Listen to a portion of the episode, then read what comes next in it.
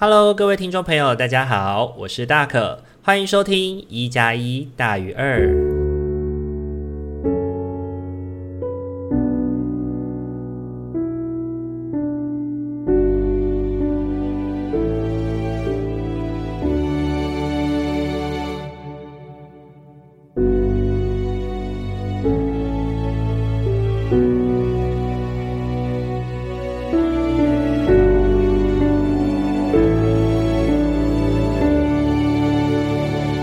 各位听众朋友，大家晚安！欢迎大家又在礼拜天的晚上回到我们一加一大于二的节目当中。大家这一个礼拜过得还好吗？上个礼拜哦，端午节的连续假期呢，大可其实飞了一趟韩国去参加我的直属学妹的婚礼哦。这真的是我人生当中最重要的大事之一哦。能够见证这一场婚礼，对我来说真的是一个非常幸福的事情。人生呢，到目前为止呢，其实参加过非常多的婚礼。那我觉得其中有几场对我来说都是最独特，也是一定要去参加的哦。那我自己必须说，我很幸运拥有很多可爱的直属妹妹们。对，因为社工系其实女生比较多嘛，那我们比较容易抽到女生。那我觉得我的直属学妹们都是非常好相处的。然后其实过程当中有一个学弟啦，可是那个学弟呢，他就诶不知道诶，就是系编，除了是系编以外，好像一直都没有来上课，所以一直都没有机会好好的跟他聊聊天。然后我们家聚的时候，他也都没有出现，所以后来就不了。了之了，所以就变成我们这一家除了我是男生以外，其他都是女孩子这样的状况。对，那我觉得我也很谢谢当初学妹们选了那支签，让我们能够相聚在一起。那我真的是蛮喜欢韩国的婚礼哦，因为我觉得韩国的婚礼仪式非常的简单，非常的温馨哦，就是妈妈讲话，爸爸讲话，然后呢，大家一起家庭合照，然后朋友合照，然后顶多就是一个节目或两个节目这样子，不会搞得像。台湾一样，就是婚礼变成一种大型的表演现场这样子，好像大家需要做什么才艺表演啊，或者是需要有唱歌，需要有什么非常有派头，然后一进二进要不断换礼服啊，美少女变身这样子的那个状态哦。反正我觉得整个韩国的婚礼呢，整体的流程呢，大概就是四十分钟、五十分钟就完成了，整个仪式大概在这个时间就完成。那完成了之后，就大家就开去吃饭这样子，然后新郎新娘就可以下来跟大家聊聊天，然后也不会就是过得那么辛苦这样子。对，我觉得这样的生活还这样子的婚礼方式还蛮让人向往的。然后最后我们也花了一些时间哦，然后好好的把当天与会的来宾啊，不论是朋友或亲新人啊，然后就好好的站好，然后就拍照这样子。那我觉得这个过程就是你可以留下最值得纪念的那些部分，然后把一些繁文缛节的部分把它就是快点带过，或者是根本就没有这样子。我觉得这个过程是让我蛮喜欢的。那婚礼当天呢，其实也有非常多的学妹哦前来祝贺哦，就知道我这个妹妹啊，她真的是做人有多么的成功啊！因为你看哦，大家都要从台湾这样子飞到韩国去参加她的婚礼哦，我觉得这个历程呢，也真的是因为。我的这个妹妹真的很值得，她真的很值得被被大家这样子喜爱跟照顾，因为她也是如此的照顾大家。那我在自己的 Facebook 呢，写了一段话来告诉她哦，我跟她说，未来的路还有很长哦，虽然我不总是在你的身边，但就像妈妈说的一样，有什么事情说出来，两个半小时的飞机就到了，别担心，我们永远都会在你身后支持你哦。我觉得一个人要远嫁韩国，真的不是一件容易的事情。而且呢，在嫁过去的过程当中，其实有非常多的，就是。辛苦以及很多不容易的地方，包含你可能要去到一个你文化背景你完全不熟悉的地方，然后你要重新学习语言，然后要重新的去认识当地的风土民情，还要在当地想办法能够活下来。对，这些东西其实都是一个挑战。那我这个妹妹呢，真的是非常的勇敢啊，就这样子说走就走了。对，然后当然，他这个过程当中也付出了非常非常多的努力，也听了他谈到说，在韩国的求职对于外国人来说的困难哦。那我觉得这一整个历程当中，可以说真的是苦尽甘来啦。所以呢，当我去参加到她的婚礼，看到她的美梦成真，嫁给了她现在的丈夫的时候，我真的是很替她感到幸福跟开心。那这一次呢，去韩国旅行哦，对我来说真的是。嗯，有点水土不服，对，因为韩国非常的炎热，真的是非常的炎热，而且是那种很干很干的热，所以呢，整体来说并不会到会让人不舒服，只是呢，就是呃会一直需要喝水，然后一直流汗。那可是因为韩国的就是公共的厕所其实没有很多，所以呢就会有一点要克制自己的那个进水量，来避免自己要上太多次的厕所。那也所幸哦，这一次跟一群可爱的学妹们一起旅行。每天呢，跟他们一起吃吃喝喝哦，然后结果又因为吃了太多辣的哦，导致每天都在拉肚子。那其次就是呢，在韩国搭地铁，我真的觉得韩国的地铁真的是称得上是就是一场践行之旅，然后再加上密室逃脱。对，因为在韩国有一堆的楼梯啊，跟转乘的路线啊，然后你可能上错了一个楼梯，或拐错了一个弯下楼了。你可能就会走了非常多的冤枉路啊，所以呢，整个过程虽然我吃的多，但拉的也多，消耗的也多。回到家最后量了体重以后，结果还瘦了两公斤，真的是一个非常有趣的收获。那还记得有一天下午呢，跟学妹们一起要前往一个地方叫北村。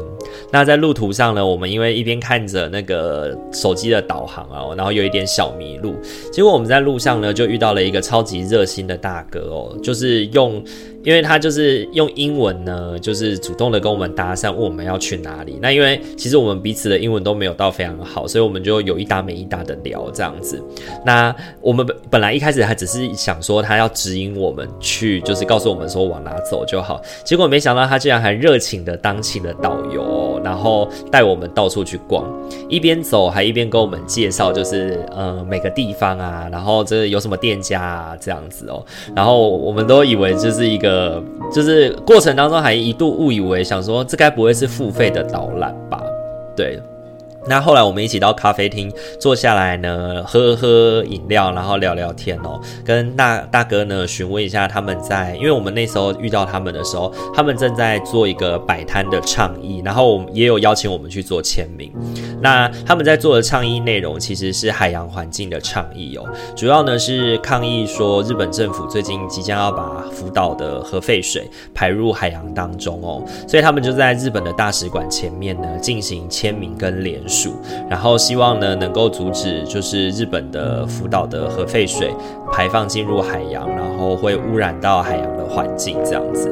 那在当天呢，我们三个人还各自得到了一张，就是由那摆摊的伙伴们去手绘的一个金鱼的书签，真的是超级棒的。而且在这次的经验里面也感觉到，就是哎，首尔真的是也是有很多很热情的好人呢。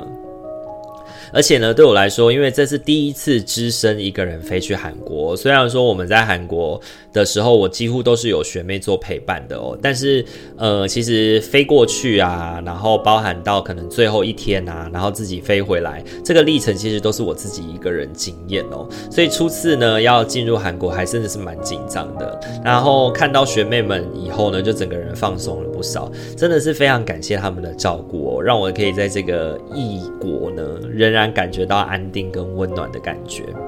那我觉得整体来说，这一趟的韩国之旅呢，真的是是相对，我觉得整体而言是很温馨、很快乐的。然后也让人会觉得说，哎，在这个地方，然后有一个有一个就是一群自己认识的人，然后平常你们可能怎么样也不会想到说你们会一起就是在异国旅行。但是我们这次就因为学妹的婚礼，所以大家聚在一起了，真的是一个非常奇妙的缘分啊。然后也祝我的妹妹呢，真的能够在韩国得到幸福，然后跟她的丈夫可以好好的一路走下去喽。好，以上的话呢，就是本周的生活分享哦。这一周，呃，大可几乎都在韩国，然后回来的台湾的时候已经是礼拜四了，已经是礼拜四了，所以大多数的时间分享的都是在韩国的经验啦。那回来就要开始准备努力工作喽。不知道大家有没有去过韩国呢？你对于韩国的印象会是什么？然后你在韩国最喜欢吃的食物是什么呢？也欢迎可以留言跟我做分享哦。好，今天的话一样帮大家准备了四副牌组哦，要来陪伴大家来进行所谓下个礼拜的生活提醒与分享哦。那就请大家呢在心中默想着，从一号牌到四号牌选择一副牌组，然后呢思考着我在下个礼拜的生活有没有要特别注意些什么，或者是呢我在生活当中我应该摆放什么样的心态来去面对我的生活，会是一个比较好的方式呢？那就给大家一点时间去做思考喽。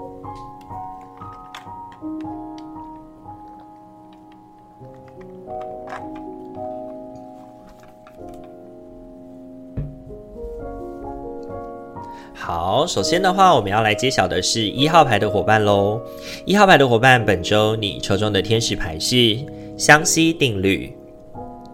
每个念头都是一份投资，成效立现，所以要明智的动念。你有能力选择自己的想法，使他们与爱、宁静及和谐相应。只要你祈请，我们会开心的将你的能量调高频率。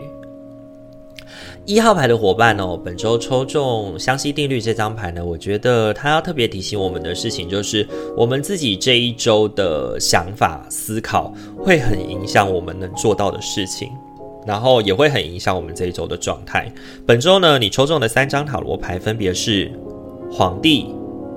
愚者，还有圣杯五。那这一周呢，三张的塔罗牌哦，我觉得它。表现出了一种互动跟对应的状态，就是皇帝跟愚者本身是非常两极的想象，因为皇帝他是一个思考非常多，要运筹帷幄，然后非常克勤克己，然后呢要做任何的冒险都需要想非常多的一个存在。但是呢，愚者呢反过来哦，他是一个不会思考太多，然后同时也不会想到，就是不会把太多的包袱放在自己的身上，就勇敢的去冒险。那我觉得它对应着这一周对。一号牌伙伴的提醒哦，就是过于的放纵或拘谨，对我们来说可能都不见得真的是好事情哦。这反而是那种居中的调整，或者是去协调什么时候该冒险，什么时候要谨慎一点，才是真正能够去达到我们期待的境界跟样貌。那我觉得这一周回应到湘西定律这张牌哦，它也回应到我们这一周很被自己的状态给影响嘛。那太过的去捆绑自己的想法，或者是太过奔放呢，其实对你来说都不会是好事情哦。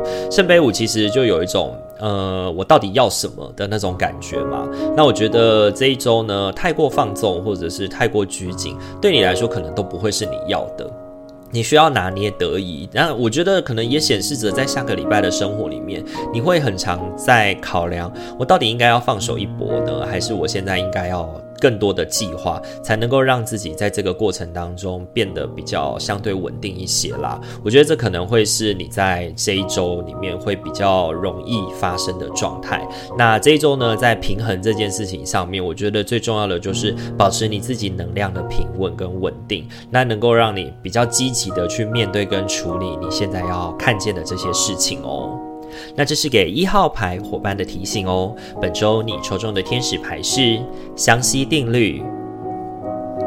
好，再来的话要轮到的是二号牌的伙伴喽。二号牌的伙伴，本周你抽中的天使牌是接受。怀着无条件的爱与包容心，用天使的眼光看待自己与他人，如此你能够启发与提升任何人，达到他们最高的潜力。接受呢，这张牌哦，我觉得这周提醒二号牌的伙伴呢，重点在于明白事情已到，然后我们需要去应对，需要去回应，然后不要就是逃避，因为逃避可能是没有意义的。对，本周你抽中的三张塔罗牌哦，分别是倒吊人、高塔以及宝剑国王。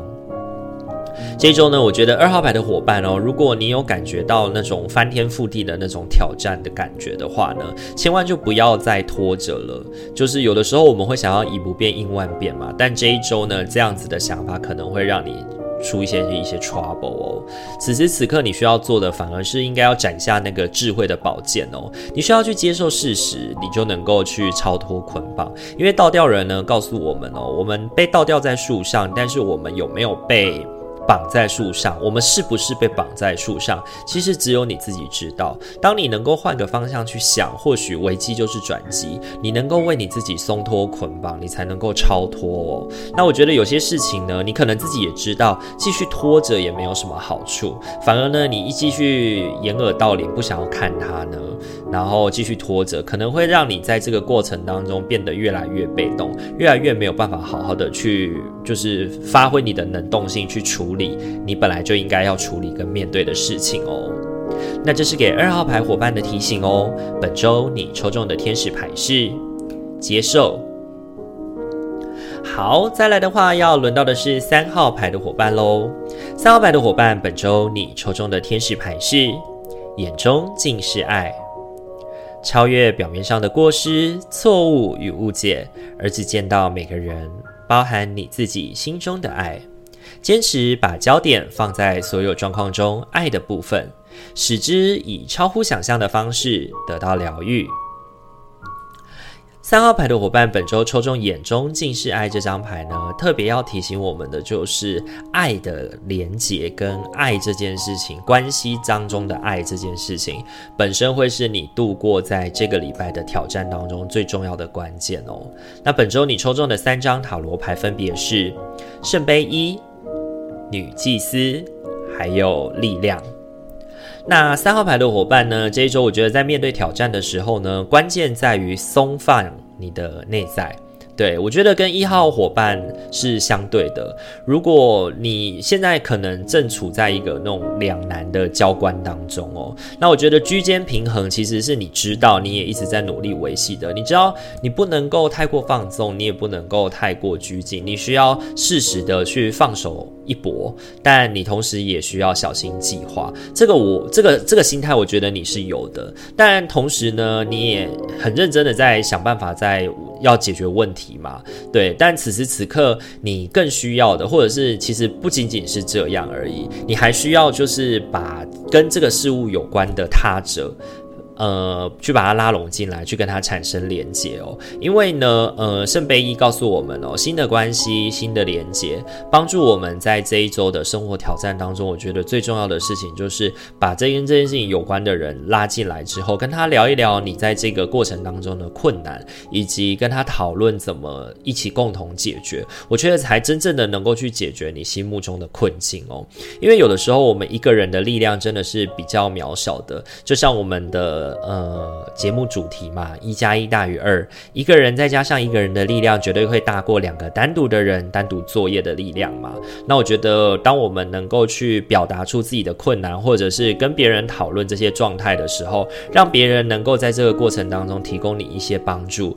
那就可以让你眼中尽是爱哦，也能够让你去感受到说，在这个表面的得失超越了它之后，其实你是很被爱、很被照顾着的哦。那这是给三号牌伙伴的提醒哦。本周你抽中的天使牌是眼中尽是爱。好，再来的话要轮到的是最后一副牌组喽，也就是四号牌的伙伴。四号牌的伙伴，本周你抽中的天使牌是新伙伴。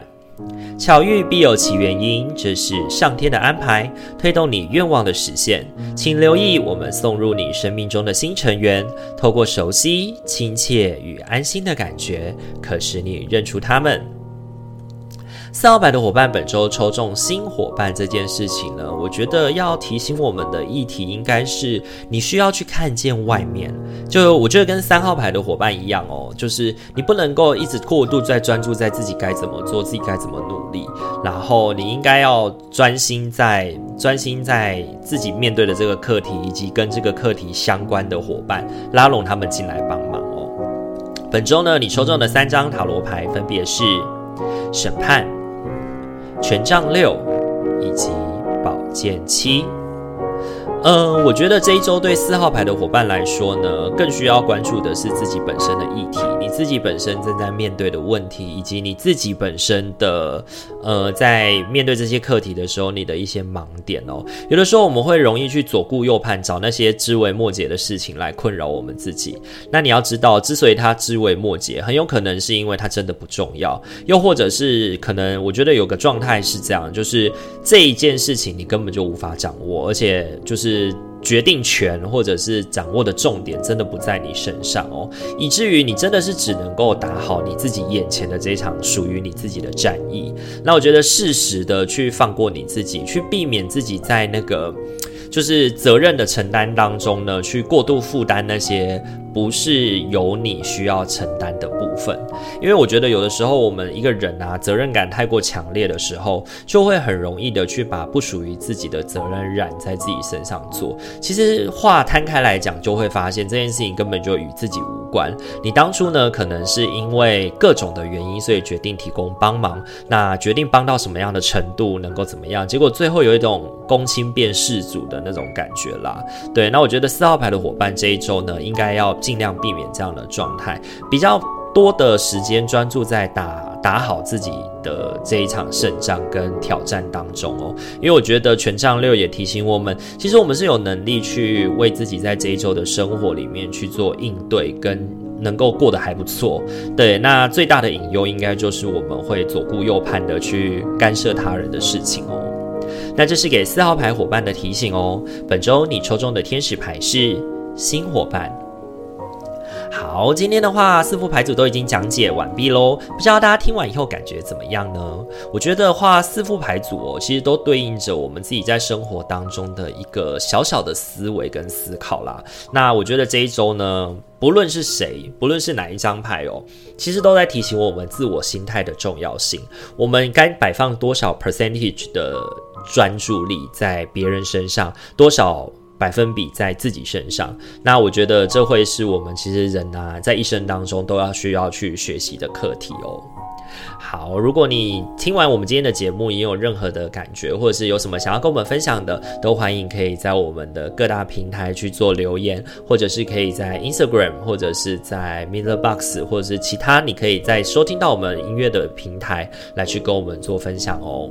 如果喜欢我们频道的话，请记得帮我们按赞、订阅、分享，让你身旁的朋友都可以在礼拜五、礼拜天的晚上得到阿明跟大可的支持与陪伴喽。那我们今天一加一大于二就到这边喽，祝福您有一个美好的夜晚。那希望在未来一周的生活都能感觉到心灵的和谐与平静。我是大可，我们下周再见喽，大家晚安，拜拜。